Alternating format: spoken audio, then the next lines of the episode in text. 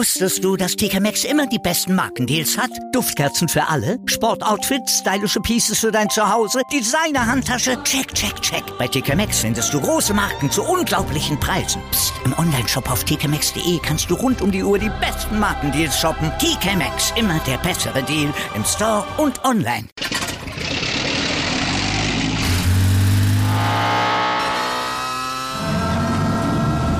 Von 0 auf 100. Aral feiert 100 Jahre mit über 100.000 Gewinnen. Zum Beispiel ein Jahr frei tanken. Jetzt ein Dankeschön, rubbellos zu jedem Einkauf. Alle Infos auf aral.de. Aral, alles super.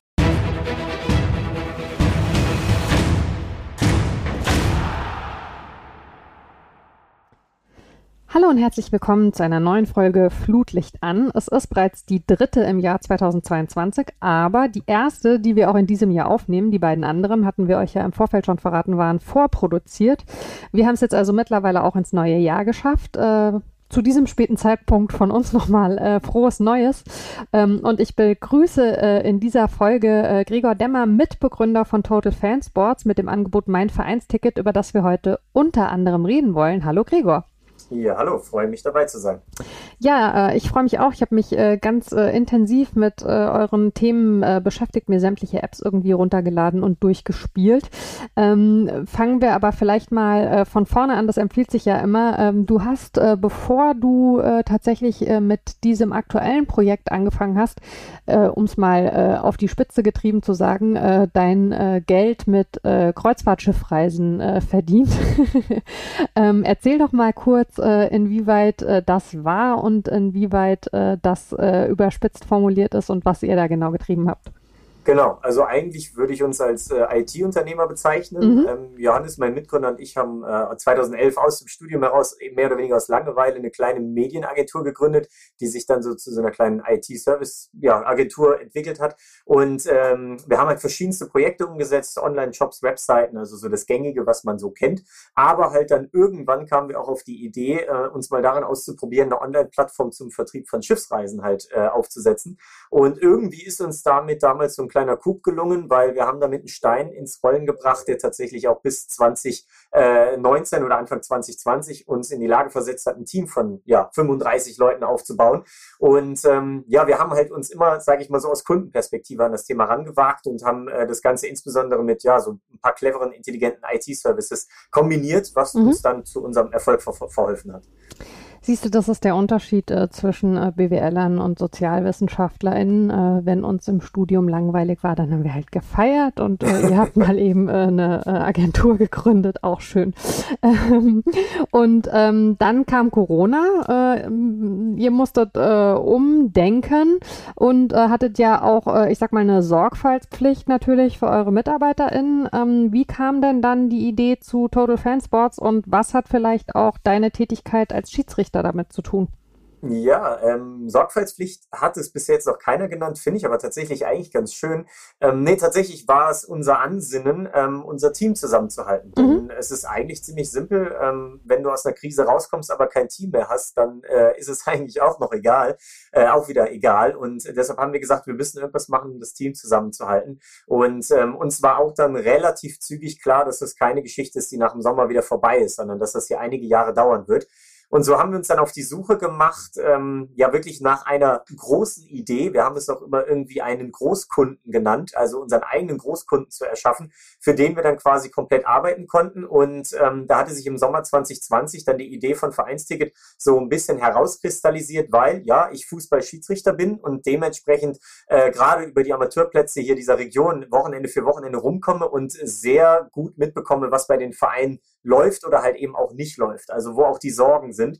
Und ähm, darüber hinaus haben wir quasi für unsere Verbandsgemeinde hier ähm, Ticketsysteme gebaut, um die Corona-konforme Wiedereröffnung der Schwimmbäder zu ermöglichen. Mhm. Und ähm, diese beiden Gelegenheiten oder Momentum, ähm, ähm, diese beiden ja, Gelegenheiten haben wir äh, zusammengebracht und haben für meinen Heimatverein äh, das Ticketsystem eingesetzt, um ja die Wiederaufnahme des Spielbetriebs 2020 zur, zur nächsten Saison 2021 20 und 21 ähm, äh, äh, zu, ja, mit der Kontaktdatenerfassung zu ermöglichen. Und das Schöne war, äh, der Verein war hellauf begeistert und andere Vereine, die wiederum bei ihm gespielt haben, waren auch hellauf begeistert. Und so hat sich das ein bisschen wie ein Schneeballsystem dann aufgebaut. Und ähm, ja, innerhalb von zwei Monaten konnten wir halt bis fast, äh, fast bis 90 Vereine äh, von dem System begeistern. Und da haben wir gemerkt, okay, da steckt ein bisschen Potenzial drin. Mhm. Ich muss auch sagen, also ich meine, es ist ja logisch, ne, ähm, wenn man äh, so eine Geschichte wie den Podcast hier macht, dann äh, bekommt man, je länger das läuft, äh, immer mehr äh, auch äh, Anfragen äh, von Leuten, die sagen, hier magst du dir vielleicht mal anschauen, was wir so machen. Und bei vielen Sachen denke ich dann, ja, ist schon ganz cool, passt hier aber eigentlich nicht so wirklich rein.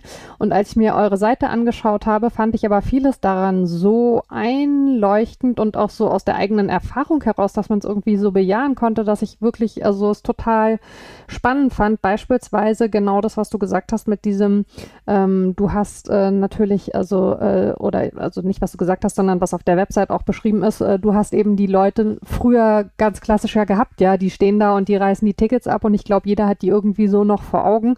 Äh, aber auf genau die Art und Weise war es ja natürlich ähm, nach Corona ähm, sehr viel schwieriger und nach Corona ja schon in dicken Anführungszeichen, weil wir sind ja immer noch drin, also bei der Wiederaufnahme des Spielbetriebs in dem Fall damit gemeint. Ähm, wie seid ihr denn dann auf die Idee gekommen, von diesen äh, Ursprungsvereinen ausgehend tatsächlich ein Angebot zu entwickeln, was sich mehr oder weniger an alle Vereine im Land richtet? Ja, genau, das war quasi so ein Prozess, ähm, den wir dann eingeschlagen haben. Und zwar, ganz plump gesagt, wir haben mit dem Ticketing angefangen. Und zwar haben wir den Ticket, äh, das, das Ticketsystem erstmal ohne Bezahlmöglichkeiten den Vereinen angeboten, weil es ging erstmal nur um Kontaktdatenerfassung. Und Sag Kontaktdaten mal ganz kurz, sorry, wenn ich dich direkt unterbreche, damit ja, man klar. sich tatsächlich, auch wenn man sich mit dem Thema jetzt anders als du sowieso oder ich jetzt auch in der Vorbereitung noch gar nicht befasst hat, wenn du sagst, äh, wir haben ihnen da was angeboten. Also über, über was für eine Plattform läuft das genau und ähm, wie, also wie kommt das quasi äh, zum, zum Verein und muss äh, Kunde, Kundin dafür auch irgendwas Spezielles äh, auf dem ich nehme mal an, Endgerät haben oder ähm, also geh ruhig ein bisschen in die, in die Details, wenn du es erklärst. Ja, gerne, ja klar. Nee, also wir haben zusammen mit einer Open Source Software, ähm, die halt grundsätzlich so quasi das System zum Ticketing für Events anbietet, haben wir uns zusammengetan und haben quasi diese Open Source Software ähm, äh, ein bisschen umgemodelt und umprogrammiert quasi auf unsere Bedürfnisse. Was heißt das konkret? Wir wollten halt, dass jeder Verein seinen eigenen Ticketshop bekommt, also wirklich seinen professionellen Ticketshop ähm, abrufbar unter seiner eigenen Domain, den er quasi auch publizieren kann auf dem dann dann quasi wie im Kalender, wie man es halt kennt von anderen Buchungstools, halt einfach die verschiedenen Events, seien es Spieltage, sei es Fußballcamps, was auch immer, ähm, abrufbar sind, sodass sich quasi externe oder Dritte oder Zuschauer und Kunden einfach über diesen Online-Shop dann ein Ticket sichern können. Dieses äh, Ticket sichern läuft äh, genauso ab, wie man es halt auch aus anderen Online-Shops kennt, wenn man sich ein Kinoticket sichert oder irgendwie ein Event-Ticket. Das ja, ist schon länger her, dass man sich das letzte wahrscheinlich gesichert hat, aber der eine oder andere wird sich erinnern. Nee, genau, und das wollten wir ermöglichen und dazu gehört natürlich dann auch, dass halt äh, zum Beispiel auch die Online-Bezahlung möglich gemacht wird. Und da fängt es dann zum Beispiel schon an, weil ähm, ja ein Online-Payment äh, einzurichten, dass ein EV, ein gemeinnütziger Verein, Kreditkartenzahlungen entgegennehmen kann, ist nicht so einfach. Und ähm, das Thema haben wir quasi so ein bisschen auch mit uns auf die Agenda genommen. Und wenn man es halt dann noch weiter strickt, bis hin äh, zum bargeldlosen Sportplatz gedacht. Und ähm, deshalb, also wir haben quasi den Verein, wenn wir sagen, wenn wir denen ein Angebot gemacht haben, haben wir den, diesen Ticketshop aufgesetzt mit einer gewissen Backend-Verwaltung, wo man natürlich Ticketvarianten, Preise, äh, Kommunikation mit den Zuschauern und alles Mögliche managen konnte. Und ähm, ja, diesen, diesen diesen Ticketshop, die Domain zum Ticketshop konnten die halt publizieren auf ihren sozialen Medien, ähm, auf der Website und so weiter und so fort. Und das war, sage ich mal so, die, die allererste Stufe, die Version 0.1. Und ähm, da ging es auch in erster Linie erstmal darum, um die Anmeldung zum Event, also nicht den Verkauf von Tickets, weil es war immer noch alles unter dem, ähm, unter dem äh, Schirm der äh, Corona-Verordnung, also sprich der Kontaktdatenerfassung. Und das ist ja eigentlich nichts anderes als ein kostenloses personifiziertes Ticket, um mal in entsprechendes ja. Ticketing reinzugehen. Ja, ich wollte gerade sagen, also die Geschichte mit Corona hat äh, ja die, äh, die Kontaktdatenerfassung äh, an vielen Stellen notwendig gemacht und an vielen Stellen war sie eben nicht so unkompliziert, wie man sich vielleicht auf den ersten Blick vorstellt, beziehungsweise die Leute sind dann da äh, mit äh, seitenweise äh, ausgedruckten Excel-Tabellen durch die Gegend gelaufen und jeder, der sich eingetragen genau. hat, hat die 17 Leute vor sich und nach sich irgendwie abscannen können. Und ähm, dann hat man das über eure Plattform im Prinzip einfach äh, für die Vereine der Gestalt angeboten, dass die Leute sich eben schon voranmelden konnten über die Plattform. Genau, richtig. Und ja, was du gerade schon angedeutet hast, da gibt's ja leider äh, die eine oder andere Geschichte, wo ja dann Jugendliche irgendwie die Telefonnummer von einem hübschen Mädel haben wollten, sich dann einfach mal schnell ein Foto von der Liste gemacht haben und geschaut haben, okay, äh, welcher Name könnte das jetzt sein? Und dann probieren wir einfach mal anzurufen. Ne? Und das sind natürlich so Datenschutzthemen, die klingen banal, aber sie sind präsent und man muss denen ja irgendwie Rechnung tragen. Und gerade Vereine, die haben, ja, ich sage jetzt einfach mal, ganz oft banale Probleme, ähm, wenn es jetzt Winter oder Herbst ist und äh, es stürmt und windet und es kalt und man stellt die Bierzeltgarnitur auf und die Leute sollen dann mit Stift und Papier auf einem nassen Tisch bei Wind mhm. in ihrem auf dem Papier was eintragen. Ja, das findet halt keiner geil. Weder die Zuschauer noch die äh, Ehrenamtler, die dann am Eingang stehen und sich anhören müssen, warum das denn so lange dauert und ja, ob der Stift desinfiziert ist. Und das sind alles so Sachen, die halt irgendwie ja unpraktikabel sind. Und wir haben uns immer gesagt, das ist so ein bisschen unsere Gangart. Es gibt doch schon alles, was dafür notwendig ist, um das einfach unkomplizierter und, und auch digital gestützt umzusetzen.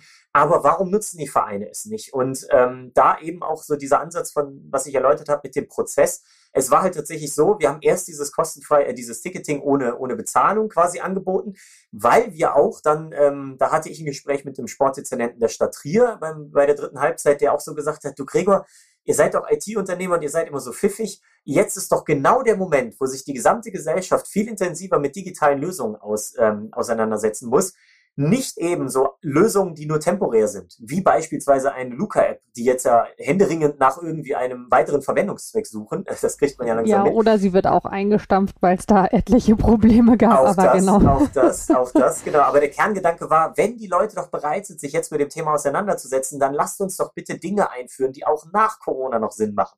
Und da war das Ticketsystem natürlich wirklich ein dankbarer Case, weil wir eben dann auch viele Vereine hatten, die gesagt haben, ach, das läuft ja ganz geil, können wir darüber auch die Gelder vereinnahmen? Geht das? Wir so, ja, das können wir auch. Ach so, okay, und wenn das geht, können wir dann auch später an, das Bier an der Bude bargeldlos bezahlen? Da haben wir gesagt, ja, das ist etwas komplizierter, aber theoretisch geht das auch. Und dann haben sie noch weiter gedacht, ja, das ist ja geil, kriegen wir dann den ganzen Sportplatz bargeldlos hin? Und da war dann auch für uns so die Challenge gesetzt, habe ich gesagt, okay, das ist geil. Also der bargeldlose Sportplatz, ähm, der ist eine Vision, der ist irgendwie so eine Vorstellung, die macht Spaß, weil ganz ehrlich, wir brauchen den heute 15-Jährigen, die vielleicht in zehn Jahren dann so in der Mitte des Vereins ankommen sollen, nicht mehr zu erzählen, dass sie halt irgendwie ein, ein, ein 2-Euro-Stück brauchen, um sich ein Bier zu kaufen und irgendwie mit einem Stift und Zettel dann ihre, ihre Trikots bestellen, weil die in der Schule die Hausaufgaben in die Cloud hochladen, NFTs handeln und mit der Apple Watch ihr Busticket bezahlen.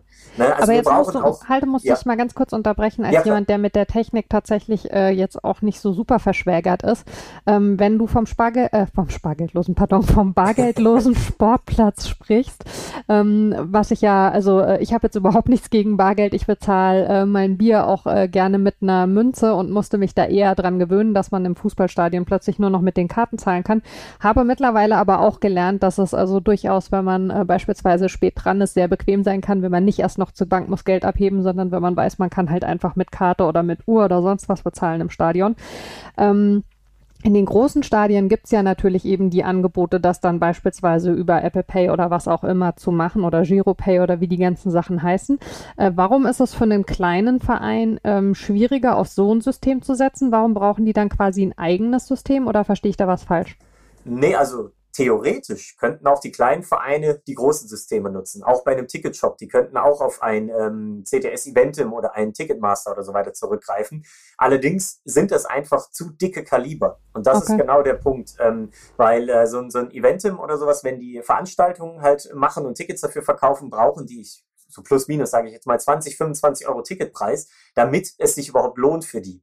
Ja, und jetzt ist natürlich die andere Frage, wenn ich nur drei, vier, fünf Euro Eintrittspreis bei einem Amateurspiel habe, plus das zwei, die zwei, drei, vier, fünf Euro an der, an der Bude, die ich für Bier und, und Wurst ausgebe, ja, wie soll das sich das dann rechnen? Und mhm. da kommt so ein Ansatz, ähm, den wir dann so peu à peu jetzt in der letzten Zeit entwickelt haben ins Spiel, denn wir denken das Ganze ganzheitlicher. Also wir wollen nicht nur das eine Event sehen, wir wollen nicht nur das eine Spiel sehen und den einen Kauf an der Bude, sondern was ist denn eigentlich Amateursport oder, oder Vereinssport?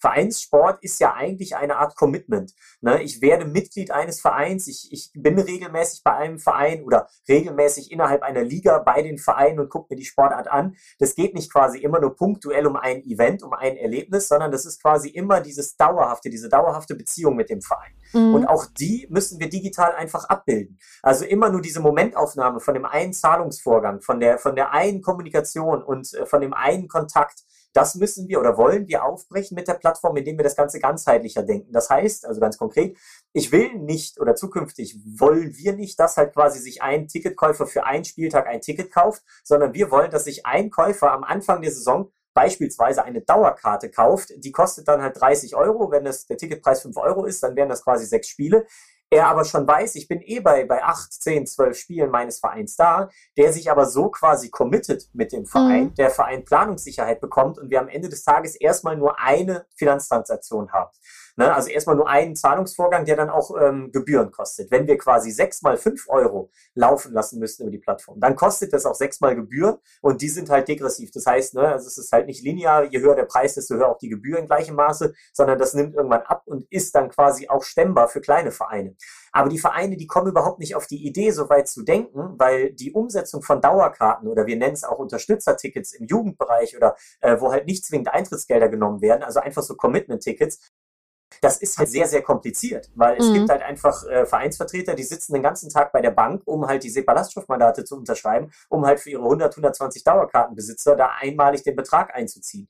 Und das sind einfach ähm, ja administrative äh, Hürden, die sind so heutzutage eigentlich nicht mehr zwingend notwendig. Und das wollen wir lösen, indem wir quasi dafür die richtigen digitalen Tools an die Hand geben. Und du hast es ja gesagt, es ist kein Schwarz-Weiß. Also es geht nicht darum, dass wir ab nächstem Jahr überall das Bargeld verbannen wollen, sondern es ist ein Prozess, Prozess und wir glauben daran, dass wir in zehn Jahren überwiegend bargeldlose Zahlungen haben werden und das Bargeld an sich immer weniger Relevanz hat und was ich denke, gesellschaftlich insgesamt auch so kommen wird. Und dem wollen wir Rechnung tragen. Da wollen wir nicht, dass es vor der, vor der Sportplatztür quasi Halt macht und dafür wollen wir heute den Stein ins Rollen bringen. Ich glaube auch tatsächlich, dass diese ganze Geschichte mit dem Bargeld sich jetzt äh, unter Corona-Bedingungen nochmal ein Stück weit verändert hat. Ich kann mich zurückerinnern, ähm, ich war in der 11. Klasse damals ein Jahr in den USA, da haben die Leute echt also drei Dollar mit der Kreditkarte bezahlt, da wäre das hier noch undenkbar gewesen. Ähm, und also ich bin jetzt auch nicht der Meinung, dass es zwingend notwendig ist, aber dass man eben auch über bargeldlose Systeme kleine Summen bezahlen kann, hatte ja jetzt eben zuletzt auch also tatsächlich einen ganz praktischen Grund abseits der Frage, ob man jetzt eher eben auf Bargeld oder auf digitales Zahlen ja, genau. setzt.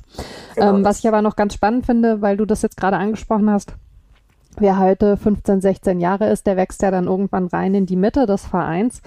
Ähm, es gibt ja äh, um die 90.000, glaube ich, ne, Vereine ähm, genau. auf, auf Amateurebene. Ähm, wenn man sich die anschaut, ich weiß nicht, ähm, wie intensiv äh, ihr da auch äh, so Sachen wie Altersstrukturen und so ähm, euch betrachtet habt, aber eigentlich, also einfach nur so aus der, aus der eigenen Erfahrung habe ich ein bisschen den Eindruck, ähm, die Leute, die Vereine leiten, also die das auch nach wie vor machen, mit einem Vorsitz übernehmen und so weiter und so weiter, die sind von der Altersstruktur her oft eben auch schon in einem Bereich angesiedelt, wo man jetzt also mal mindestens nicht sagen kann, die sind mit diesen Themen schon selbstverständlich aufgewachsen.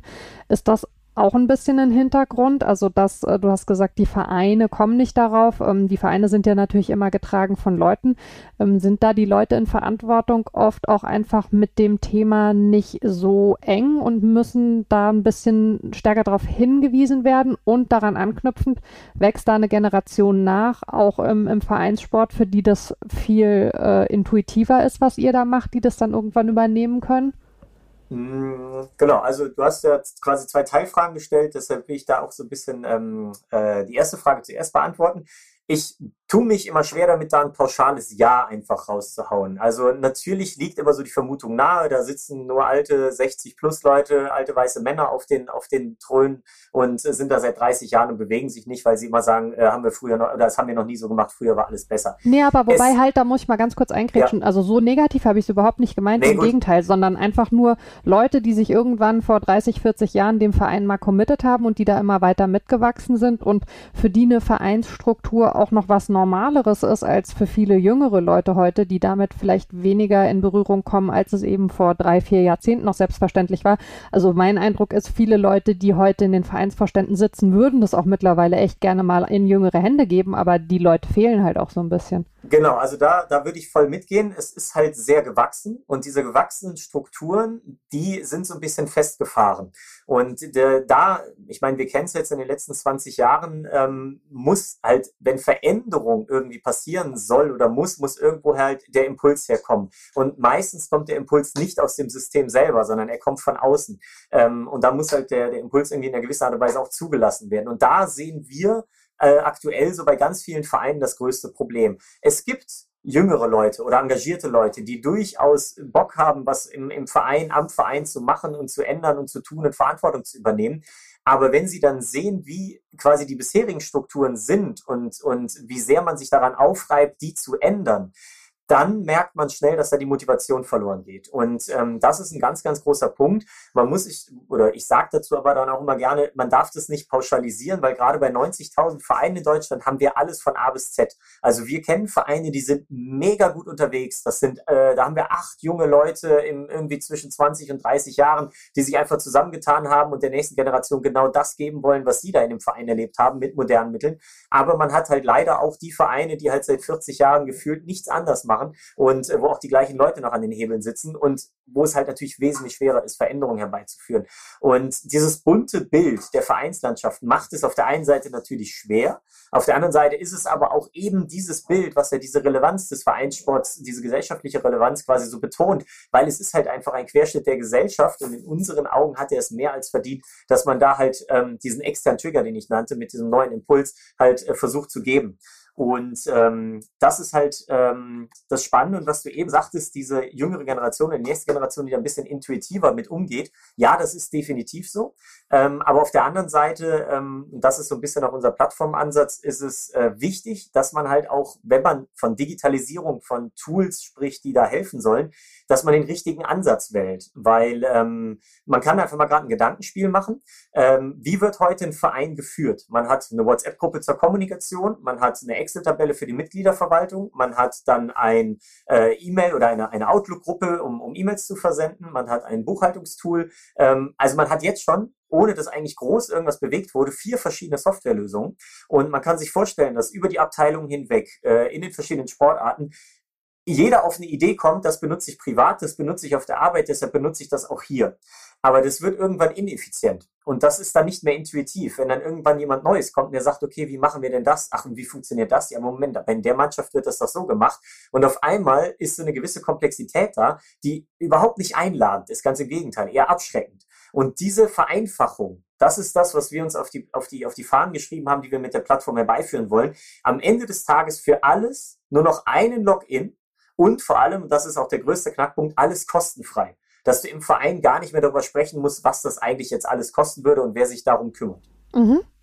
Und ähm, kostenfrei ist ein gutes Stichwort. Äh, das Finanzierungsmodell sieht äh, so aus, dass ihr mit Sponsoren arbeitet. Ne? Kannst du dazu ein bisschen was sagen? Also äh, wen sprecht ihr da an? Sind das teilweise vielleicht auch Leute, äh, früher kannte man das ja auch, der örtliche, keine Ahnung, Schwimmverein, da war dann auf den Beutel irgendwie äh, die äh, keine Ahnung, Sparkasse vom Ort oder so äh, mit benannt. Also bringen die Vereine teilweise die Sponsoren äh, auch schon mit in das Modell oder äh, findet ihr da Matches oder wie läuft das?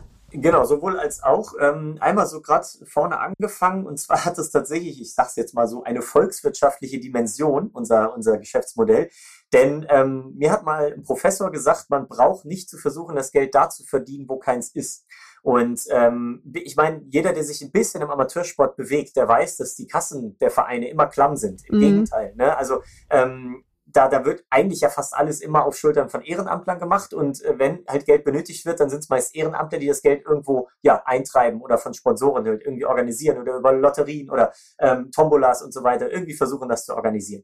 Heißt also, wenn wir, so wie wir es ja sagen, mit der Digitalisierung wirklich ernst meinen, also die Vereine aus der letzten in die erste Reihe in Sachen Digitalisierung holen wollen, das ist ein Riesenbrett dann brauchen wir nicht zu überlegen oder nicht darüber nachzudenken, dass wir das Geld von den Vereinen dafür bekommen, mhm. weil das passt einfach nicht. Das Budget ist nicht da. Der durchschnittliche deutsche Fußballverein hat 30 bis 40.000 Euro im Jahr. Er müsste, also das kann man gar nicht beziffern, aber 5, 6, 7.000 Euro sind ja schon eine richtige Stange Geld für den dann. Und das reicht nicht ansatzweise, wenn er allein nur so, so einen Ticketshop, wie wir ihn aufsetzen, halt vernünftig betreiben will. Was heißt das also? Wir haben also ganz, wir haben gesagt, wir drehen den Spieß um. Die Vereine sollen das System einfach nutzen können, ohne zu fragen. So wie wir uns heutzutage bei Facebook einloggen und eine Gruppe aufmachen, eine Veranstaltung anlegen, ohne drüber nachzudenken, ob wir dafür bezahlen oder nicht, weil wir halt nicht bezahlen müssen. Genauso sollen Vereine und Vereinsvertreter darüber nachdenken. Äh, also nicht nachdenken müssen. Ne? Und so genauso sollen die denken. Alles klar, ich logge mich da ein und schalte mir das Modul frei, was ich brauche, ist ja quasi wie selbstverständlich. Und durch diese selbstverständliche Nutzung und natürlich die steigende, im Idealfall dann steigende Aktivität auf der Plattform, erhalten wir dann Reichweite. So, und diese Reichweite, da machen wir auch überhaupt gar keinen Hehl draus, die vermarkten wir an Sponsoren und Partner, so wie der Verein sich selber ja immer versucht zu vermarkten, mit mhm. Bandenwerbung, Heimspielheftchen, Spendentafel und so weiter, machen wir das im großen Stil. Weil, wenn wir quasi ein großes Tool, eine große Plattform bauen wollen, muss auf der anderen Seite auch eine große Ertragsmechanik dagegen stehen, damit wir am Ende des Tages äh, eine Win-Win-Situation herbeiführen. Die Vereine profitieren, weil sie extrem professionelle Tools bekommen und auf der anderen Seite profitieren aber auch Sponsoren und Unternehmen, weil sie komplett neue Möglichkeiten bekommen. Ein Beispiel, wir selber sind früher in unserer Reisezeit ganz oft von Vereinen angesprochen worden, gerade ich als Schiedsrichter, hey, könntest du nicht hier äh, irgendwie 500 Euro, 700 Euro, 1000 Euro für eine Bande oder so weitergeben? Dann habe ich immer gesagt, ja, theoretisch könnten wir das machen, aber ich würde dir sogar 2, 3, 4.000 Euro geben, wenn du mir nachweisen könntest, wie viele Leute ich darüber erreiche, wie viele Reisen ich darüber verkaufe aus eurem Verein über ein Jahr. Und dann mhm. sagt der natürlich, oh, wie machen wir das denn? Wie soll das denn gehen?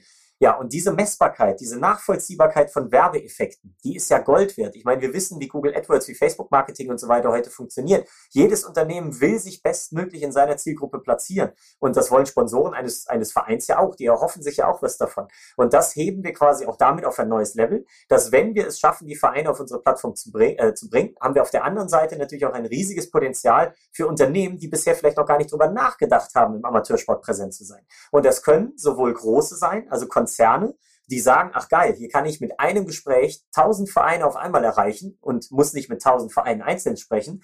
Das können aber auch der Metzger vor Ort sein, weil unsere Plattform es eben auch ermöglicht, dass der zum Beispiel hier nur regional oder nur bei einer Mannschaft halt dann präsent ist und da seine Aktion fahren kann. Und auch das geht halt nur, wenn wir es quasi so als große Plattform, als Ökosystem denken. Und ähm, die Vereine, das ist äh, vielleicht, was du eben auch gefragt hast, wir haben einen Wunsch oder eine Vision, aber die können wir jetzt leider, weil wir es bisher nur auf dem Papier haben und halt noch nicht so lange unterwegs sind, noch nicht so richtig manifestieren.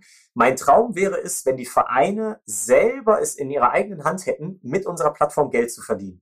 Das heißt, wenn die wissen, wenn wir das und das über die Plattform machen und managen und unseren Verein darüber laufen lassen, dann ist dieses digitale Asset, was wir dadurch kreieren, 2000, 5000, 10.000 Euro wert und können das an Partner vermarkten, an ihre Partner. Und die können sagen, hey, dich platzieren wir als Hauptsponsor nicht nur auf den Trikots, sondern auch immer auf unserer Club-Detailseite auf der Plattform. Und wir haben das jetzt mal in ganz kleinem Maße mal angefangen. Das nennt sich digitale Bande. Also mhm. wer quasi als Verein unsere App benutzt, der kann auch auf dieser digitalen Bande seine Sponsoren darstellen, die er beispielsweise auf der analogen Bande auch platziert hat. Und kann dann in einem Sponsorengespräch sagen, hey, für 200 Euro mehr kriegst du auch noch den Platz in der digitalen Bande. Das ist also ein erster kleiner Schritt in die Richtung. Aber wie gesagt, wir sind ja erst ein Jahr unterwegs und wir hoffen, dass wir in den nächsten zwei, drei Jahren natürlich so relevante Steps machen können, dass wir den Verein da auch immer mehr an die Hand geben können. Mhm. Ähm, ihr habt, äh, das verlinken wir natürlich auch alles in den Shownotes, äh, können sich die HörerInnen dann äh, später auch noch anschauen, bei euch auch ziemlich äh, ausführlich vorgestellt auf der Webseite, was ihr noch so für Ideen habt, was teilweise auch schon äh, in, ich sag mal, in einer Anschubsphase ist. Äh, was sind denn Punkte, die ihr in der App mittelfristig noch realisieren möchtet? Jetzt sage ich schon App, es geht ja natürlich ähm, um die App geht es dann später noch, sondern erstmal geht es ja äh, tatsächlich um die Webseite. Zu den Apps kommen wir dann später noch. Ja, also genau, an, als Angebot an die Vereine. Genau, richtig. Also das ist halt immer, wenn ich von Plattform spreche, meint das eigentlich drei Kanäle. Das eine ist sozusagen die Desktop-Plattform, das andere sind die zwei Apps. Ja. Äh, aber genau, da können wir gleich dann noch drüber sprechen. Genau. Ähm, worüber wir nachdenken, beziehungsweise was unser Ziel ist, wir würden gerne ähm, Entschuldigung, wir würden gerne bis zum Ende des Jahres so 80 bis 90 Prozess der so typischen Vereinsprozesse auf unserer Plattform abgebildet haben. Wie kann man sich das vorstellen? Also ich als Mitglied, ich gehe jetzt mal diese typische Mitgliedsjourney halt durch. Ähm, ich habe Lust, Mitglied des Vereins zu werden. Das heißt, es geht um das Antragsformular, das mhm. dann digital stattfindet. Damit einhergehend auch dann direkt die Beitragsplanung, ähm, was wir dann zum Beispiel auch nicht mehr nur einmal im Jahr Lastschrift, sondern dass man dann halt sagt, okay, ich mache konkurrenzfähig zu Fitnessstudios zum Beispiel, monatlich kündbare Abos, weil es vielleicht welche gibt, die nur im Winter den Aerobic-Kurs oder so besuchen wollen. Ähm, das heißt also Antrag, dann das Beitragsmanagement per Kreditkarte oder per Giropay oder halt auch per Lastschrift natürlich. Dann darüber hinaus die Zugehörigkeit zu ja, einer Mannschaft, einem Kurs, einem Team, einer Abteilung. Das heißt, die Vereinsstruktur kann man abbilden. Dann geht's halt los mit der Kommunikation. Dass halt, sobald ich in einer Abteilung drin bin, dass ich natürlich auch die Infos und News von dieser Abteilung bekomme und äh, dass mein Trainer, mein, mein Übungsleiter mit mir kommunizieren kann, dass ich aber auch mit den anderen aus dem Kurs kommunizieren kann. Und äh, dann äh, geht zum Beispiel weiter mit dem Anwesenheitsmanagement, dass man halt sagen kann, alles klar, ich komme zu dem Termin oder ich komme nicht zu dem Termin. Dann wieder einen Schritt weiter, wenn wir dann zum Beispiel mal im Spielbetrieb, im Wettkampf sind, dass man halt sagt, der Spieltag steht an, dann kommt das Ticketing ähm, dass man halt auch wirklich Tickets verkaufen kann per Online-Payment und ähm, dann darüber hinaus, dass man auch mit den Zuschauern kommunizieren kann, weil das ist ja auch im Sinne eines Vereins, neue Leute zu werben, die vielleicht noch nicht Mitglied sind und da bietet sich so ein Spieltag, so ein Event, wo halt auch Externe dabei sind, halt immer perfekt an. Und ähm, genau, das sind theoretisch alles Tools, die schon da sind und dann bauen wir halt weiter. Zum Beispiel das Belegungsmanagement wird jetzt äh, in kurzer Zeit folgen. Das heißt also, wer ist wann wo? Also ich sage immer, ein Verein ist ja, dass Menschen zu einem Zeitpunkt X an einem Ort Y zusammenkommen. Und das sind diese drei Faktoren, die man immer wieder darstellen muss. Wir haben die Menschen als User, wir haben quasi dieses Anwesenheitsmanagement als Zeitpunkt und wir haben dann unser Belegungsmanagement als Ort, dass ich immer weiß, okay, wer ist Dienstagabends von 16 bis 18 Uhr in der Halle und dann kann ich quasi da auch mein gesamtes Belegungsmanagement rumstricken und kann zum Beispiel freie Slots auch extern buchbar machen. Dann darüber hinaus geht es noch weiter. Das ist dann ähm, so ein bisschen, wie soll man sagen, dieses, dieses User-Profil, diese, diese Interaktion zwischen Usern zu perfektionieren, dass man zum Beispiel Thema Mannschaftskasse im Fußball, ne, dass man halt äh, natürlich dokumentieren kann, so wer schuldet was, wer ist zu spät gekommen, wer hat eine gelbe Karte wegen Meckerns bekommen und so weiter. Ähm, und dass das halt dargestellt werden kann, aber zum Beispiel auch direkt bezahlt werden kann dass auch wenn einer gerade die Pizza bezahlt hat, dass der auch aus der Mannschaftskasse direkt das Geld bekommen kann. Also dass man wirklich als User ähm, sozusagen diese ganzen finanziellen ähm, Dinge abbilden kann. Mhm. Und ähm, genau, das sind halt so Punkte, die jetzt unmittelbar anstehen. Und darüber hinaus sind wir sehr stark mit Partnern gerade dran, weil ähm, das sei auch dazu gesagt, wir sehen uns nicht als, ich sag mal so, Dienstleistungslieferant im Sinne von wir entwickeln alles, sondern wir sind die Plattform. Wir möchten, dass später Dritte, also Partner, das Angebot, was sie für den Amateursport haben, über unsere Plattform in den Amateursport streuen können, sowohl technisch als auch kommunikativ. Ein Beispiel, wir haben jetzt vor zehn Tagen ein, ein Partnermodul gelauncht mit der Barmer zusammen, mit der Barmer Versicherung. Da geht es um Spielerfit. Da können sich Mannschaften einfach anmelden und können, kriegen einen kostenfreien Bodycheck durchgeführt von der Barmer. Dann kommt halt ein Gesundheitsexperte ins Training und bringt so eine Waage mit. Dann kannst du Körperfett, Muskelmasse, äh, Wasseranteil, Zellregeneration und so weiter alles messen. Und die, die äh, Amateurvereine können sozusagen professionelles, äh, professionelle Analyse machen, was die Profis eh fast wöchentlich machen. Und ähm, das haben wir quasi über die Plattform ermöglicht und die Barmer bietet es kostenfrei an und wir machen das ganze Management drumherum und der Verein profitiert davon. Und davon werden auch noch einige Sachen kommen, zum Beispiel im Bereich Merchandise oder auch im Bereich Autofitness. Okay. Das waren jetzt sehr viele Informationen auf einmal. ähm, ich versuche das mal ein bisschen zu filtern, vor allen Dingen äh, für die HörerInnen, für die das alle noch ganz neu ist. Was mir beim Thema Belegung äh, schon eingefallen ist, als ich bei euch auf der Website war, ist, äh, dass ihr eigentlich, was das angeht, echt an die Kommunen rantreten müsstet. Ähm, wenn man sich nämlich mal überlegt, wie viele Vereine über die Kommunen Hallenzeiten bekommen und was das immer für ein Tohuwabo ist, welcher Verein wann in was für einer Halle irgendwie unterwegs ist, von wie viel bis wie viel Uhr und wie da irgendwie die Wechselzeiten sind und keine Ahnung was, da bräuchten die, glaube ich, auch mal jemanden, der ihnen ein bisschen unter die Arme greift. Also Tatsächlich ist das ein Thema, ja. Genau, also falls ihr euch dann jetzt mit den Kommunen dusselig verdient, äh, gebe ich noch meine Bankdaten durch, kleiner Schatz. ähm, nein, aber ähm, was ich äh, noch sagen wollte ähm, zum Thema ähm, User-Profile und so weiter, da kommen wir jetzt eben auch in den Bereich Apps.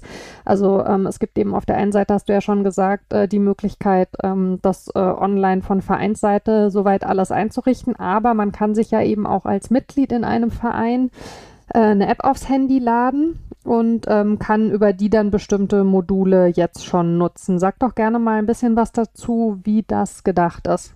Genau. Ähm, wir fahren einen User-Centered Ansatz, ähm, weil am Ende des Tages steht immer der Mensch im Mittelpunkt. Ähm, Aber auf wollen... Englisch. ja, genau. Ein userzentrierter Ansatz, ein nutzerzentrierter Ansatz. Ja. Ähm, genau, richtig. Nee, also, äh, also das, das wissen wir auch selber. Wenn wir uns eine App runterladen, wir legen uns ein User-Profil an. Und dann fangen wir an, irgendwie eine Gruppe einzurichten oder einen Verein anzulegen, einen Shop zu erstellen es geht am Ende des Tages immer erstmal um den Nutzer, um den Menschen. Und genauso gehen wir auch an die Sache ran. Erstmal, wenn du dir unsere Apps runterlädst, also die eine App ist die VT Fansports. Das ist eigentlich die, in der sich hauptsächlich die Musik abspielt. Wenn du dir die runterlädst, wirst du wie quasi bei Facebook und Co. auch gefragt, erstell dir ein Nutzerprofil, Benutzername, E-Mail, Passwort und dann bist du schon drin ohne dass du überhaupt irgendwas mit einem Verein zu tun hast. Das ist dann sozusagen der Schritt Nummer zwei. Dann fängst du an, dich mit Vereinen zu verbinden. Also man könnte auch sagen, zu folgen, ähm, weil wir haben die Auffassung, ne, wenn ich jetzt, ich bin Vater und, und habe einen Sohn, der kickt da, ne, ich habe eine Frau, die macht Aerobic in einem anderen Verein und ich selber gehe ganz gerne Basketball gucken. Das heißt, ich habe irgendwie Bezug zu drei Vereinen. Und ich will mit allen drei Vereinen interagieren, aber vielleicht auf unterschiedlichem Level. Bei dem einen bin ich Mitglied und zahle, bei dem anderen will ich nur die Infos mitkriegen, weil ich da irgendwie Fan bin und bei dem dritten, ja, muss ich, keine Ahnung, die Zusage für meinen Sohn halt übernehmen und muss vielleicht dann noch einen Beitrag bezahlen. Das heißt also, äh, wenn wir jetzt drei separate Apps und für jeden Verein wieder ein eigenes Ökosystem aufbauen würden, wäre das am Ende des Tages wieder nicht effizient. Der User müsste sich drei Logins merken, würde wahrscheinlich eh den gleichen benutzen, dann sind wir beim Thema Datensicherheit und 0, so weiter 1, und so fort. 2, 3, 4, 5. Exakt, genau das. Nee, und deshalb halt die Idee, ich als User bin drauf und dann fange ich an, mich mit den Vereinen zu verbinden auf die Art und Weise, wie ich es möchte. Ob ich als Fan, als Mitglied oder sogar als Verwalter.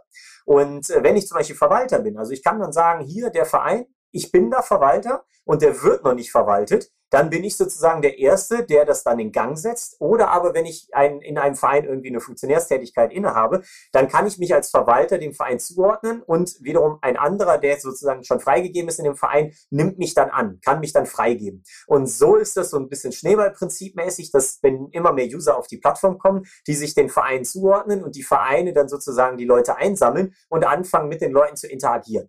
Andersrum, die Vereine haben halt auch die Möglichkeit, sich auf der Plattform zu präsentieren über die eigenen Vereinsmitglieder hinaus, um sich vielleicht für den einen oder anderen interessant zu machen, wo wir ja bei einem großen Thema sind, nämlich Nachwuchsmangel und Mitgliederschwund, was die Vereine ja auch oder dem die Vereine ja auch begegnen wollen. Mhm. Und ich als User habe dann erstmal so verschiedenste Möglichkeiten. In erster Linie natürlich immer News und Infos. Das heißt, ich kriege an einer Stelle mit, was in all meinen Vereinen passiert und wenn ich will, sogar auch in allen Vereinen, die nicht, denen ich nicht folge, sondern wenn ich es entsprechend filter, die einfach um mich herum sind. In meinem Umkreis von 50 Kilometern. Beispielsweise, dass ich einfach mal gucken kann, ach, meine Mannschaft hat ein Auswärtsspiel, ja, wo gehe ich denn dieses Wochenende hin? Ach, guck mal, hier gucke ich mir die Damen an. Oder sowas, ne? Oder eine andere Sportart. Da und, ganz kurz mal reingekrätscht. Ja. Ähm, ich musste jetzt ab und zu mal reingrätschen, um Zwischenfragen ja. zu stellen, sonst galoppierst du mir hier mit deiner Begeisterung bis zum Ende der Sendung durch und ich kann keine merkst, Fragen mehr stellen. Ich kann, wenn genau. ich an meinem Fluss bin, ich kann reden. Nee, nee, deshalb immer gerne. Ähm, genau, äh, du hast gerade schon gesagt, äh, News und Infos äh, zu den ähm, Vereinen. Ähm, wo kommen die denn her? Ähm, stellen die Vereine die selbst ein? Äh, arbeitet ihr da vielleicht oder habt ihr auch vor, äh, zusammenzuarbeiten künftig ähm, äh, mit lokalen Medien oder ähm, wie läuft das?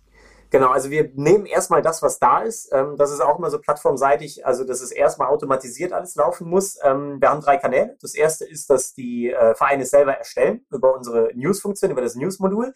Natürlich, wenn jetzt noch keiner den Verein verwaltet, dann gibt es auch keinen, der News einstellt. Da kommt dann Kanal 2. Die meisten Vereine haben eine Facebook-Seite und die mhm. ist quasi hinterlegt. Die News werden auch in der App ausgespielt. Hat den Vorteil, gerade für die Vereine, dass sie halt auch Leute erreichen mit ihren Facebook-News, die vielleicht gar nicht mehr bei Facebook sind. Mhm weiß nicht, wie es dir geht, aber die Generation, ähm, die Facebook nutzt, ist ja eher 40 plus. Und ähm, äh, dementsprechend.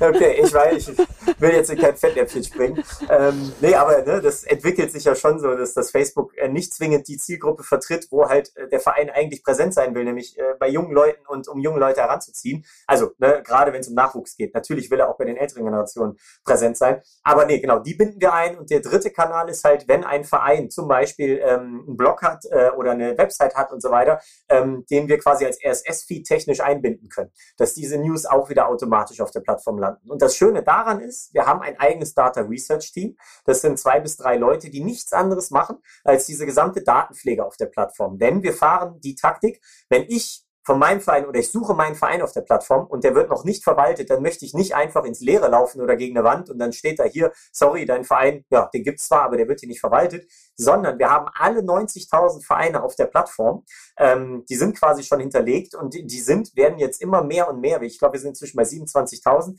mit Daten angereichert. Also im Sinne von Vereinsfarben, Logo. Äh, wir haben äh, eigene Leute, die hier die Logos vektorisieren. Dann werden die News eingebunden, wie eben erläutert, mit den RSS-Feeds und so weiter. Das heißt, dass jeder, auch wenn der Verein noch nicht aktiv auf der Plattform verwaltet ist, trotzdem zu seinem Verein schon News bekommt und mit dem Verein anfangen kann zu interagieren, sodass wir, und das ist natürlich auch unser Ansinnen, immer mehr User gewinnen, die dann vielleicht irgendwie den Vereinsverantwortlichen auf die Schulter tippen und sagen, das hier ist doch eigentlich ganz geil, sollen wir das nicht mal für uns nutzen? Das ist ja sogar kostenfrei.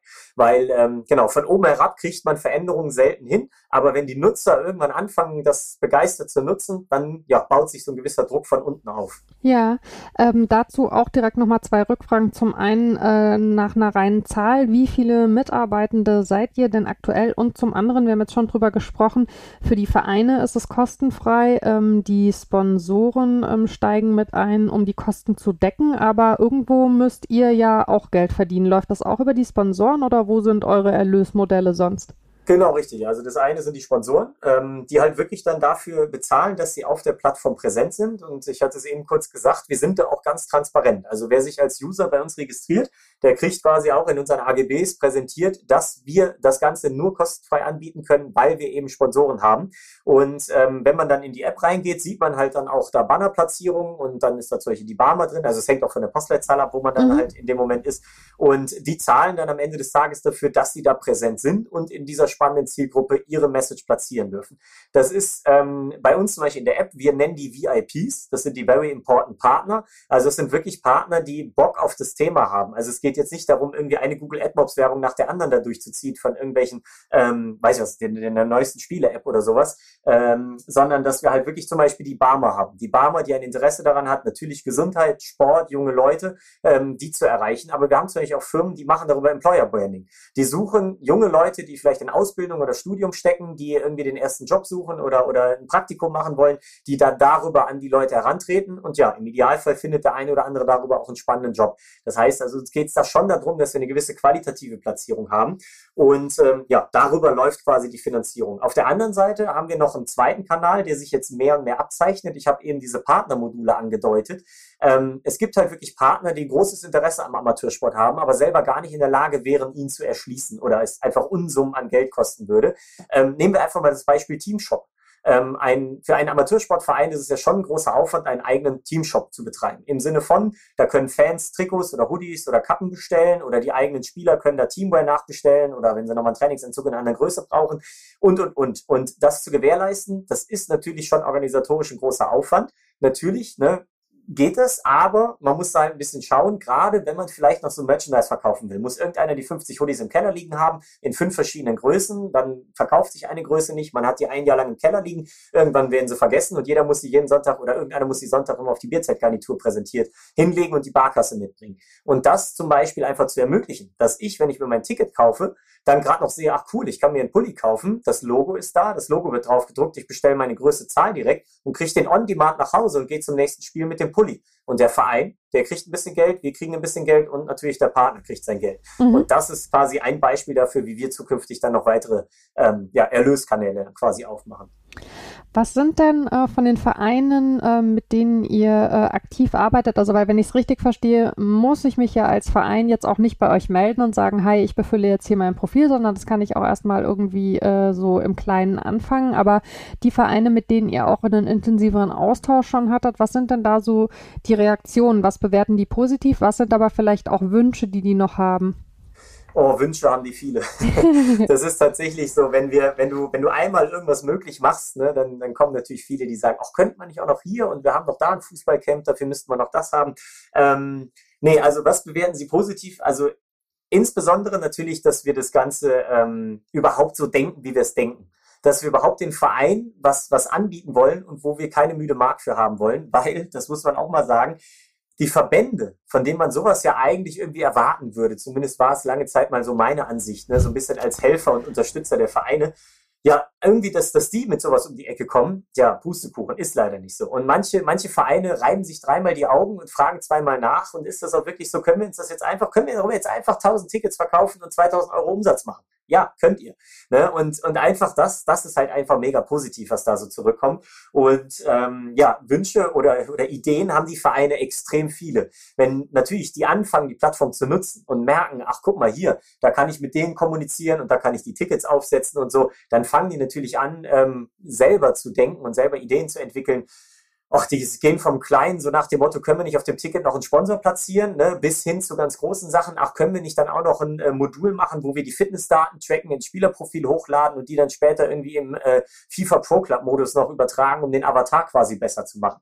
Ne? Also das geht wirklich von A bis Z. Ähm, es sind in der Regel alles sehr, sehr gute Ideen, weil sie halt meistens auch nicht nur von einem Verein kommen, sondern immer mehrere Vereine irgendwie in die gleiche Richtung denken. Und äh, ja, da müssen wir nur dann immer von unserer Seite gerade mal gucken, ähm, wie wir was priorisieren und was wir überhaupt mit unserem Team halt schaffen. Und äh, du hattest eben, glaube ich, auch kurz gefragt, wir sind halt jetzt so plus minus 30 Leute, also mhm. je nachdem, wie man Praktikanten und, und äh, Werkstudenten halt mitzählt, ähm, Tendenz steigend. Aber ja, 30 Leute ist schon viel, da kann man schon eine Menge mit wuppen, aber halt auch nicht so viel, wenn dann halt ein paar hundert bis tausend Vereine gleichzeitig mit Wünschen zu dir kommen. Aber so eine, so eine, ich sag mal, Crowd-Intelligenz von den Vereinen äh, ist für euch ja sicherlich auch positiv zur Weiterentwicklung, oder? Definitiv, ja. Also wir haben auch schon ganz bewusst, äh, als wir letztes Jahr im März unsere erste Beta freigeschaltet haben, da haben wir uns auch ganz bewusst dafür entschieden, quasi am offenen Herzen zu operieren. Ähm, wir nennen das halt auch mal Feedback-driven, ne? wieder ein englisches Buzzword. Ähm, äh, ja, also heißt einfach, dass halt die Vereine uns, äh, auch wenn die Lösung noch nicht perfekt ist, dass sie sie trotzdem benutzen dürfen und uns dann direkt zurückspielen sollen, was nicht funktioniert. Das geht auch nur, weil wir unser eigenes Clubmanagement-Team haben. Also wirklich, wir haben hier Leute sitzen, die nichts anderes machen, als den ganzen Tag mit den Vereinen zu telefonieren und zu sprechen und E-Mails zu schreiben. Ähm, sei es halt aktiv, also denen zu sagen, hey, hier ist was Neues, probier das doch mal aus, oder halt auch passiv, wenn die Fragen haben. Und das Ganze ist halt kommunikativ immer so gestaltet, dass wir halt wirklich per Du, äh, ich sag mal so wie an der Theke miteinander sprechen, so nach dem Motto, hey, ähm, was habt ihr für Probleme? Wir wollen euch helfen. Und äh, genau, wenn wir, wenn wir irgendwas Neues haben, dann schaut es euch doch mal an, probiert das mal aus. Aber bitte nagelt uns nicht fest, wenn nicht alles hundertprozentig funktioniert. Und das Schöne ist einfach im Amateursport, Fehler werden verziehen. Die Leute sind einfach ultra dankbar, nur weil man ihnen einfach nur helfen will. So, und das ist einfach ein so positives Thema, so viel Dankbarkeit, die einem da entgegenschlägt. Das macht halt einfach Spaß und äh, da freut man sich einfach drauf, dass man immer mehr und mehr Vereine erreicht. War das für eure MitarbeiterInnen nicht aber auch äh, ein Umdenken erstmal, sich plötzlich mit solchen Vereinsthemen auseinanderzusetzen? Weil das ist ja jetzt, also äh, ich habe es mir mal angeschaut, ihr seid ja schon auch vom Altersdurchschnitt her eher jünger und da sind ja wahrscheinlich nicht alle selber jetzt irgendwie auf die Art in einem Verein in, äh, involviert, oder? Ähm, also letzteres doch schon. Also ja? ich würde jetzt so aus dem Bauch geschossen sagen, über 80 Prozent unserer Leute haben äh, irgendwie Kontakt zu einem Verein. Es muss nicht immer Sportverein sein. Ne? Also Karneval, Musik, äh, politischer Verein, also da gibt es mehrere Ausprägungen. Aber schon deshalb hatten wir überhaupt so einen großen Konsens im Team, dass das Thema was ist, was uns liegt, weil jeder irgendwie aus dem Privaten wusste, wo da so riesige Painpoints liegen. Und ähm, deshalb, also das Thema ist, ist, ist schon da. Aber nee, es mussten sich auch einige ziemlich umgewöhnen, ähm, weil natürlich, wir kamen aus äh, insbesondere der, der Reisebranche und der E-Commerce-Branche und da muss man auch dazu sagen, das war nicht für jeden etwas. Also wir haben nicht jeden quasi retten können. Ähm, also retten klingt jetzt so negativ. Also der eine oder andere hat einfach ganz bewusst gesagt, dass äh, ne, er jetzt quasi die Corona-Zeit auch genutzt hat, nachzudenken nachzudenken, nochmal studieren geht, nochmal was anderes macht. Also da gab es nie böses Blut. Aber ja, klar, äh, man musste sich da schon gedanklich drauf einstellen. Aber da, ähm, toi, toi, toi, sind Johannes und ich auch mega froh, dass wir einfach ein Team haben, die irgendwie, ja, Bock immer wieder auf Veränderungen, immer wieder auf was Neues haben.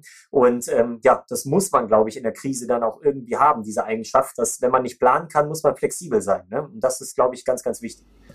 Ähm, Stichwort äh, Bock auf was Neues. Ähm, für viele Vereine äh, ist das ja sicherlich auch relativ neu, äh, was ihr da so im Paket ähm, anbietet. Ähm, glaubst du, äh, dass da die Pandemie vielleicht sogar ist ein sehr blödes Wort äh, im Zusammenhang mit einer globalen Pandemie, aber geholfen hat, eine Offenheit äh, für diese Themen herzustellen, eben zu sagen, ja komm, wir gehen das jetzt eben tatsächlich mal äh, über so eine Plattform an und lösen uns von dem, was vielleicht auch so ein bisschen äh, so zur, zur gemütlichen Vereinskultur dazugehört hat. Also weil manchmal empfindet man das ja vielleicht ein bisschen dann auch als ein Abschied von irgendwas.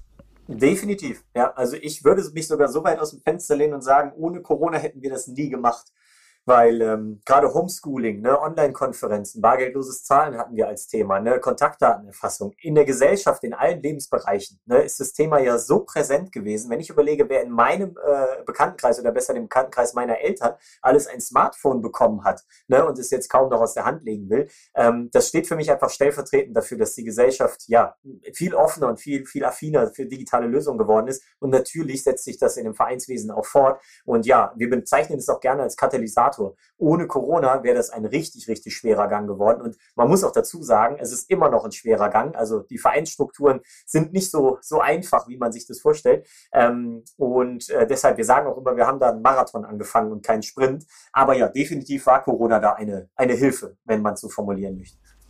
Wie sorgt man denn dafür, dass bei diesem Marathon auch die mitgenommen werden, die, sei es altersbedingt oder kann ja auch andere Gründe geben, äh, diese digitale Affinität überhaupt nicht haben? Ja, genau, da muss man dann immer schauen, wo man auf die trifft. Ähm, wir haben natürlich so einen Selbstselektionsprozess im ersten Moment. Einfach dadurch, wenn wir diese Plattform nehmen äh, und sich Leute darauf registrieren, registrieren sich tendenziell natürlich erstmal die Leute, die dem Thema gegenüber irgendwie affin sind. Also auch der durchschnittliche Nutzer oder durchschnittliche Vereinsverwalter auf unserer Plattform ist 47 Jahre alt. Ähm, ich persönlich finde das jung, wenn man sich das, wenn man das mal in Vergleich setzt zu der durchschnittlichen äh, oder der Altersstruktur quasi in den normalen Verein, äh, Entscheidergremien in Vereinen. Ähm, heißt aber natürlich, dass natürlich nicht die Leute, die mit dem Thema nichts anfangen können, die kommen natürlich auch nicht auf die Idee, sich damit auseinanderzusetzen. Für uns ist immer so ein bisschen der Weg, natürlich ist es dann schwer, die Leute auch zu greifen. Wir versuchen bei der Ansprache der Vereine immer mehrere Leute anzusprechen. Also wir versuchen nicht nur den ersten Vorsitzenden oder den einen Abteilungsleiter anzusprechen, sondern wir suchen immer so drei, vier Leute, die halt irgendwie auffallen im Verein. Also seinerseits, weil sie einen Titel tragen, wie Digitalisierungsbeauftragter oder weil sie äh, häufiger mal in einem Interview auftauchen und dadurch halt positiv auffallen oder aber weil sie halt irgendwie sehr umtriebig sind äh, innerhalb des Vereins, weil man sie immer wieder überall entdeckt auf irgendwelchen Social Media Posts oder, oder wie auch immer. Und ähm, dadurch kriegen wir es ganz gut hin, innerhalb eines Vereins von verschiedenen Seiten das Thema mal zu platzieren und dann kriegen wir es, also natürlich keine Garantie, kriegen wir es aber auch ganz gut hin, bis zum letzten oder sage ich mal, bis auch zu den Leuten vorzudringen, die das Ganze halt äh, nicht auf Anhieb gesehen hätten. Also beispielsweise, wenn Vorstandssitzungen sind, schalten wir uns auch gerne dazu mit einer 1 zu 1 Session, um einfach der ganzen Runde das dann per Video äh, oder per Screensharing einfach mal zu zeigen, wo dann natürlich auch die Leute sitzen, die dann in erster Linie vielleicht nicht direkt auf das Thema gekommen wären. Und tatsächlich bietet ihr auch wie so Schulungen für eure Seite an. Ne? Man kann buchen bei genau. euch äh, eine Sitzung äh, mit äh, Mitarbeitenden, äh, um sich zeigen zu lassen, äh, jetzt vereinsseitig, was würde es mir bringen, die Plattform zu nutzen. Genau, das ist uns auch ganz wichtig. Das ist halt unser Clubmanagement, ähm, die sich halt wirklich dann darum kümmern, die die, sich wirklich darum kümmern, die ähm, Vereine an die Hand zu nehmen. Und äh, wir haben auch Leute hier schon weggeschickt, also nicht weggeschickt, rausgeschickt zu den Vereinen, ähm, wenn die halt dann mal Vorstandssitzung hatten, dass wir halt dann in der Vorstandssitzung präsent waren und denen das Thema halt wirklich mal eine Dreiviertelstunde gezeigt haben. Weil ähm, es ist natürlich was ganz anderes, wenn du dir vorstellst, du sitzt da mit acht Leuten im Raum und dann sagst du jedem, holt mal euer Handy raus, ladet euch die App runter, meldet euch mal an und dann machst du vorne, ähm, quasi schickst du einfach mal eine News ab am, am, am Desktop oder am PC. Und dann kommt diese News bei allen auf dem Handy raus. Was meinst du, wie die sich alle fühlen? ne? Dass die mal sehen, wie so eine Nachricht von A dann äh, nach B oder von, von, vom Laptop wirklich dann aufs Handy kommt. Und dass die dann gemerkt haben, ich könnte theoretisch jetzt von meinem Handy auch so eine Nachricht abschicken, die bei allen anderen rauskommt. Ne? Und das ist dann so ein bisschen so dieser, dieser magical Moment, wo die Leute denken, ach krass, so einfach kann das sein. Und natürlich muss man dafür dahin gefahren sein, ein bisschen Überzeugungsarbeit leisten. Und nur weil man das einmal macht, ist es noch lange nicht adaptiert. Aber trotzdem schaffen wir es so, so peu à peu, so Schrittchen für Schrittchen, die Vereine und die Vereinsvertreter so ein bisschen dahin zu bringen, sich mit dem Thema auseinanderzusetzen. Sehr schön. Ich entschuldige mich übrigens für den Schlag, der gerade äh, die HörerInnen äh, vielleicht kurz aufgeschreckt hat. Äh, hier ist einmal der Kater über den Schreibtisch randaliert und hat was umgeschmissen. Äh, Grüße an der Stelle äh, an alle Katzenaffinen da draußen äh, und Entschuldigung an alle Nicht-Katzenaffinen. Ähm, abschließend vielleicht, ähm, was kannst du dir denn künftig noch vorstellen in Sachen Wachstum und Weiterentwicklung für euch als Plattform?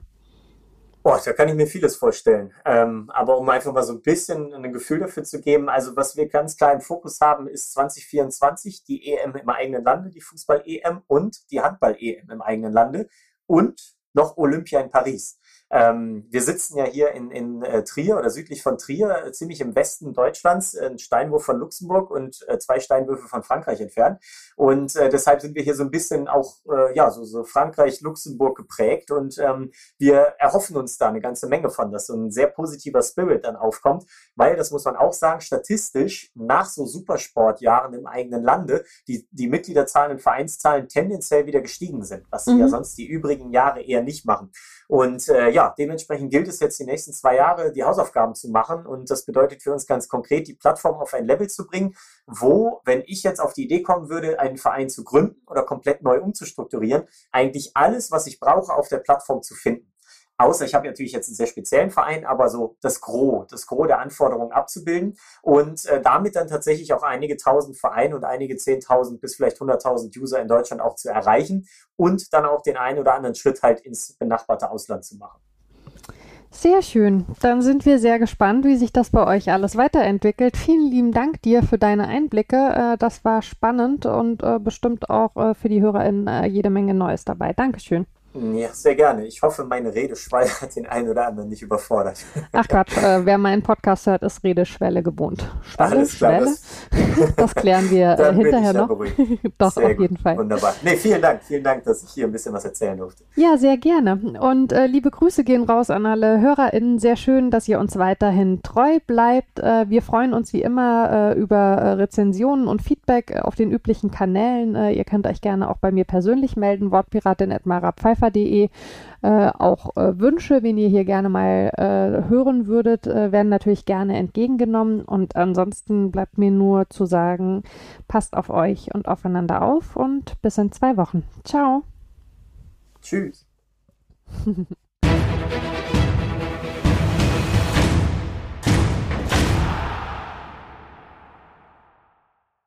Wieder live von Ihrem Toyota-Partner mit diesem Leasing-Auftakt. Der neue Toyota Jahreshybrid. Ab 179 Euro im Monat. Ohne Anzahlung. Seine Sicherheitsassistenten laufen mit. Und ja, ab ins Netz mit voller Konnektivität. Auch am Start die Toyota Team Deutschland Sondermodelle. Ohne Anzahlung geht's in die nächste Runde. Jetzt los sprinten zu Ihrem Toyota-Partner. Wusstest du, dass TK Maxx immer die besten Markendeals hat? Duftkerzen für alle? Sportoutfits? Stylische Pieces für dein Zuhause? Designer-Handtasche? Check, check, check. Bei TK Maxx findest du große Marken zu unglaublichen Preisen. Psst. im Onlineshop auf tkmaxx.de kannst du rund um die Uhr die besten Markendeals shoppen. TK Maxx, immer der bessere Deal im Store und online.